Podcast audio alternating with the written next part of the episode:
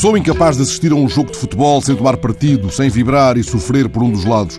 Ontem cheguei a tentar alguma equidistância no início do jogo entre a Turquia e a Croácia, mas os turcos começaram a ceifar pernas e abrir cabeças, facilitando a minha escolha de campo, e o belo gol de Modric apaziguou definitivamente o meu sentido de justiça. Já não foi assim no jogo de sábado entre a Suíça e a Albânia.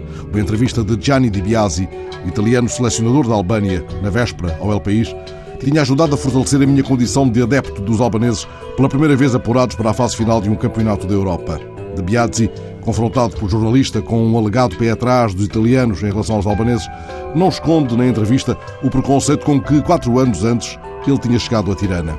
A tal ponto que na primeira noite dormiu com uma cadeira atrás da porta mas entretanto foi conhecendo melhor um país pelo qual se desloca, muitas vezes em bicicleta, e hoje tem uma indisfarçável estima pelo seu povo. Ele abandonara o futebol italiano depois de uma experiência traumática de dois meses na Udinese, não obstante ter afastado o Milan da taça. Uma derrota na Liga ditou a saída do clube. Ele considera que o deitaram fora como um sapato velho. Quando chegou a Tirana, a Federação Albanesa não tinha ficheiros nem bases de dados. Não se sabia sequer onde paravam os jogadores. Muitos dos melhores tinham dupla nacionalidade. Jogavam na Suíça, na Alemanha, na França, na Grécia e na Turquia. O problema foi encontrá-los. E como os encontraram? Pergunta o jornalista. Pela internet, responde Biasi. Íamos país por país e procurávamos as terminações albanesas dos apelidos. Biasi conta que encontrou o Berisha, o guarda-redes, num pequeno povoado de pescadores na Suécia. E isso fez com que eu, assistindo ao jogo, enviasse mentalmente ao guarda-redes uma boia de misericórdia no momento em que ele saiu em falso da baliza, talvez arpoado por uma onda invisível. Adepto irremediavelmente volúvel, acabo por morder o anzol numa certa passagem da entrevista em que o italiano confessa sem rodeios: a Albânia devolveu-me a infância. Foi isso quando os albaneses garantiram a classificação para a fase final do europeu. Para Biasi, foi como voltar a ser criança. Por isso ele escreveu a um amigo nesse dia: Estou feliz como uma criança no dia de Reis.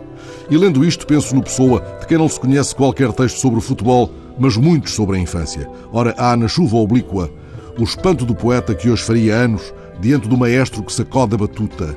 No poema, esse gesto do maestro sacudindo a batuta enquanto, lânguida e triste, a música rompe, faz lembrar ao autor a sua infância. Lembra-me a minha infância, aquele dia em que eu brincava ao pé de um muro de um quintal, atirando-lhe com uma bola que tinha de um lado o deslizar de um cão verde e do outro lado um cavalo azul a correr com um jockey amarelo.